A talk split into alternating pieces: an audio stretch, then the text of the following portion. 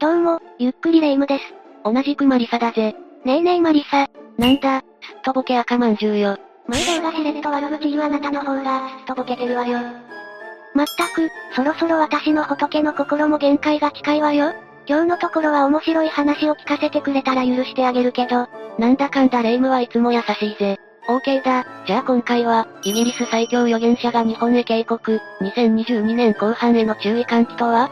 という内容について解説するぜ。この漢字、最近好評の週末予言シリーズね。ああ、そうだぜ。レイムはイギリスのサイキッカー預言者、ルイーズ・ジョーンズを知っているか？いえ、申し訳ないけど知らないわ。どんな人なの？彼女は水晶玉を用いる預言者なんだが、日本に対して複数の警告を発している預言者でもあるんだ。しかも、YouTube を通じて現在進行形で世界に関する様々な予言を発信していて、かなりの的中率を誇っているぜ。そんな人が日本へ警告しているなんて、大変なことじゃない。詳しい話を聞かせてよ。任せろだぜ。ルイーズ・ジョーンズについてや予言の内容などを順序立てて詳しく解説していくぞ。やったわ、早速お願いするの。それじゃあ、ゆっくりしていってね。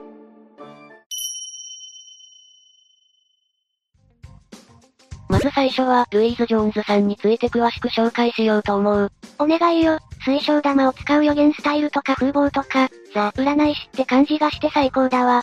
彼女は投資能力を使える超能力者で、先生術の使用にも長けているそうだ。水晶玉を使って未来のビジョンを投資し、それによって様々な予言を的中させており、イギリスではかなりの有名人なんだ。イギリスって心霊物件とかもかなり多いし、オカルトネタが好きな人が多いお国柄なのよね、確か。ちなみに彼女はイギリス軍による行方不明者の捜索に25年以上も捜査協力をしていたり、かつてのエリザベス1世が信頼していた超能力者の血を引き継いでいるんだ。かなりすごい人物なのね。外見からも独特のオーラや凄みが滲み出てるもの。彼女は世界各国にクライアントを抱えながら、YouTube で今後の世界情勢についての予言を定期的に発信している。しかも、生配信も頻繁に行っていて視聴者のコメントも結構拾ってくれるそうだ。何それ、予言者界のひろゆきじゃない。残念、ひろゆきは生配信じゃなくて生配信風に爆速で動画編集してるだけなんだぞ。うーん、謎の生配信をかたくなに認めないスタイル。無駄話は置いといて話を元に戻すぜ。ルイーズさんは生配信を行っているスタイルもあってか、数日から数ヶ月後レベルの直近の予言を行って、それが当たっていた、ということが非常に多いんだ。すごい人なのね。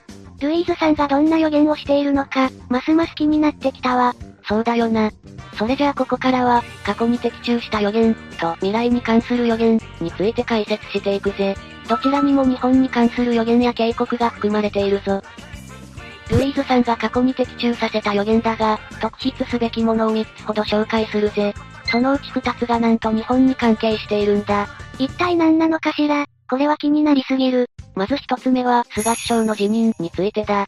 的中させてたならすごいけど、イギリスの人にとってはかなりニッチな予言じゃないかしら？2021年3月参加の生配信にて、日本の首相の今後について知りたい、というコメントを拾う形での予言だったんだ。彼女は推奨を通して投資したところ、彼に関するスキャンダルで辞任するのが見える、と言ったんだ。で、実際はどうだったの？それが、彼の息子が総務省の交換相手に接待をしていたことが判明しているぜ。それが原因かはわからないが、菅首相は2021年9月に突然の辞任を発表したんだ。マジかこれはなかなかすごい予言なんじゃないかしら？これで驚くのはまだ早いぜ。彼女はここ最近でも、結構驚くような予言を的中させているんだ。2022年7月14日の配信では、数日後のイギリスでの出来事を二人と言い当てていたんだ。数日後のことを予言できるなんて、本当だとしたらすごいわ。この日、彼女はイギリスの気象状況について言及した。以前からイギリスの異常気象について言及していましたが、今回は今週、来週で混乱が訪れるでしょう。特に15日、18日は想像以上の高温に見舞われることになります。数年後の予言はよくあるけど、数日後の予言ってなかなか珍しいわよね。で、イギリスのお天気はどうなったの？なんと彼女の言った通り、異例の暑さに見舞われ大混乱に陥ったんだ。イギリス政府が熱波による非常事態宣言を発令したほどだ。ええー、ドンピシャで当たってしまったわね。イギリスでは珍しい40度超えの気温となり、実際に大変な状況に陥ってしまったんだよ。イギリスの普段の夏は日本ほどは暑くないようだし、これはかなりまずそうね。霊夢の言う通り、各地で山火事が発生し、171の学校施設が休校し、郵便配達員の業務も熱中症の危険性ありということで休止となったんだ。うわぁ、本当に異常気象による大混乱に陥っちゃったのね。ああ、かなり恐ろしいよな。そして、実は近い日にちで彼女は日本にもある警告を発していたんだ。嘘でしょ？一体どんな警告だったの？ルイーズさんはイギリス異常気象の予言から6日後の7月20日の配信で、日本の気象警告を受け取っている、と言ったんだ。これはかなり不穏ね。彼女は配信でこのように語ったんだ。私は日本の気象情報を受け取っています。また大きな地震が起こるかもしれません。7と6の数字が見えます。これが7月を意味するのか、マグニチュード7.6を意味するのかは定かではありません。しかし、地震に関係するとして浮かんできた数字です。水晶玉を見るとチャイナシー周辺と日本にとても惹かれます。だいぶ具体的だし、大きな地震に関する予言ってだけでなんか怖いわね。で、本当に地震は起こってしまったの？ああ、起きてしまったぜ。2022年7月27日の9時43分頃、南シナ海沖でマグニチュード7.0の地震が発生した。すごいわね。けど、チャイナシーって言ってたし、ちょっと外れてるんじゃ？それが、南シナ海はサウスチャイナシーとも呼ばれていて、日本の地理にあまり詳しくないために微妙に違う名称で呼んでしまった可能性もあるんだ。なるほどね。それなら合点がいくわね。この地震は日本では震度6の揺れが観測されていたし、予言通り7と6が関係する日時に大きな地震が起きてしまっていたんだ。これは、予言的中と言ってもいい出来事ね。最初に言った通り、彼女は直近のことを予言する能力に長けていそうな感じね。そうだな。そんな彼女は、もちろん今でも生配信による予言を行っているんだけど、今後の世界情勢についてもかなりの予言を発しているんだ。今後に関しての予言、だいぶ気になるわ。それじゃあここからは、ルイーズさんが発信した今後の予言について解説していくぜ。ここにもやはり日本への警告が含まれているんだが、順を追って解説していくぞ。ええー、頼んだわ。まずは、日本以外に関する世界規模の予言内容を紹介していくぜ。ニューヨークなどアメリカの大都市で大きな平屋建ての建物が爆発する様子が見える。食料不足がさらに進む。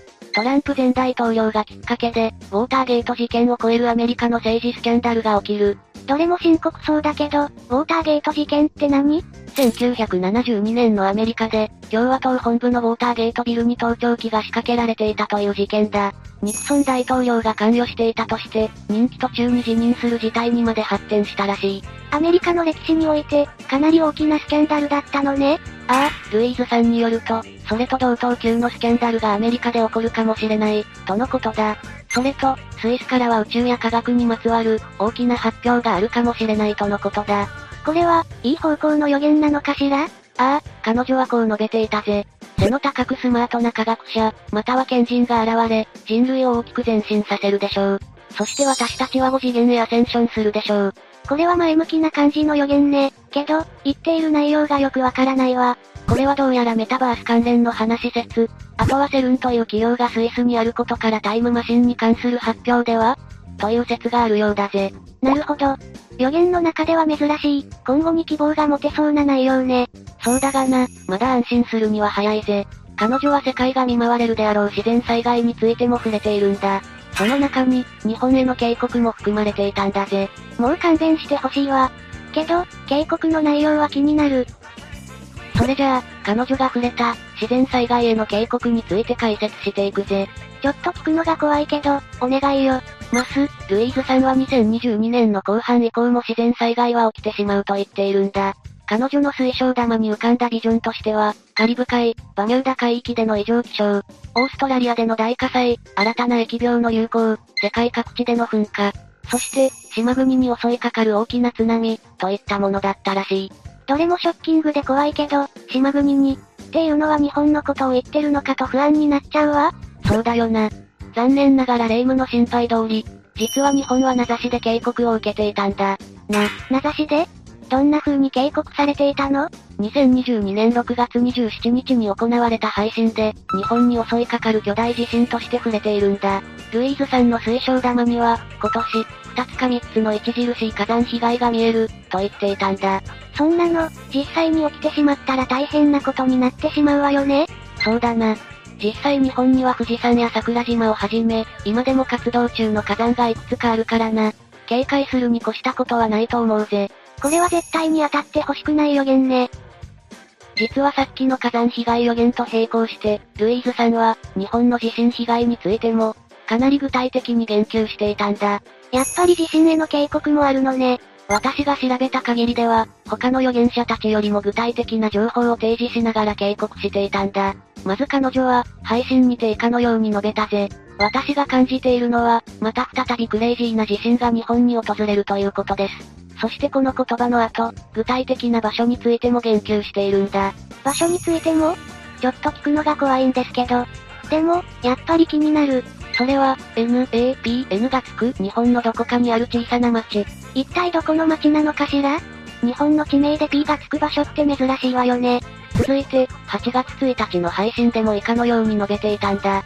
小さな島々よ。その島はとても奇妙な形をしているわ。上下逆さまの三角形のような形、もしくはハート型のような形の島が見えます。さらに見えているのは、28日、29日、10月、11月、12月という日付です。島の形に、具体的な日付まで。これは嫌な感じがするわね。実際、日本の島の中にはイギリスから見て逆ハート型に見えるような形状の島もあるんだとか。中には南海トラフ地震を引き起こすプレート上に位置する島もあるようだぜ。これは本当に怖い。もし大きな地震が起きた時には、島国に襲いかかる大きな津波という予言と、日本が繋がってきてしまうということにもなりかねない、と危惧されているぜ。変な脅し方しないでよ。さすがに予言を鵜呑みにするわけじゃないけど、備蓄とか有事への備えはしておいた方が良さそうね。そして最後にもう一つ、ルイーズさんは日本に注意喚起をしていたんだ。まだあるの？もう勘弁して。それで、どんな内容なの？かなり抽象的ではあるんだが、主要高速道路にまつわる問題が起きるというものだ。地震に関連するかはわからないが、こういったビジョンが見えたと動画で発していたらしい。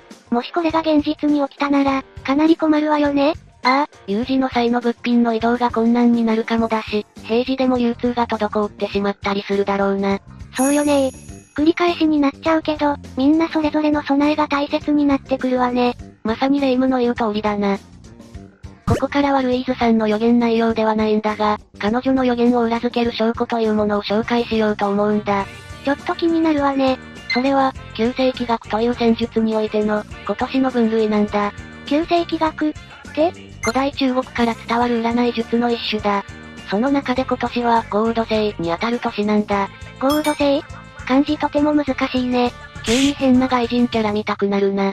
ゴールド星に当たる年はあらゆる薬剤に見舞われる、大薬剤の年になると言われている。日本では阪神淡路大震災や関東大震災もゴールド星の年に起きてしまっていたぜ。どちらも日本史における最大級の大薬災じゃない。もっと過去に遡ると江戸時代の南海トラフ地震や、それが引き金で起きた富士山の噴火、もゴールド星の年に起きていたんだ。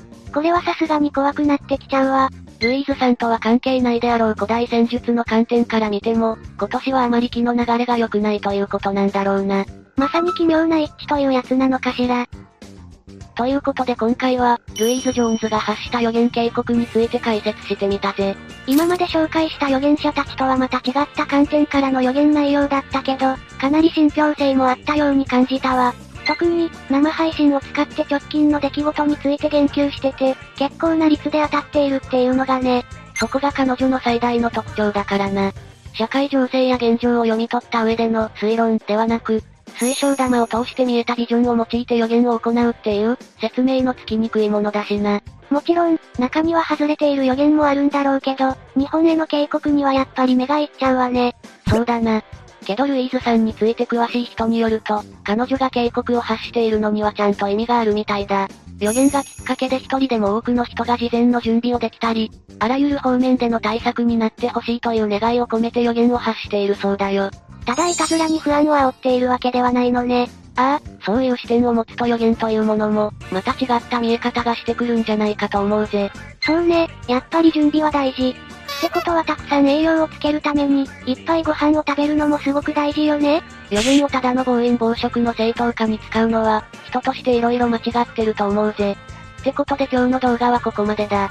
予言への考察や動画への感想など、たくさんのコメント待ってるわね。それじゃあ、また見てね。ゆっくりダークフォックスをご覧いただき、ありがとうございました。この他にもおすすめの動画がたくさんあるのでぜひご覧ください。それではまたね。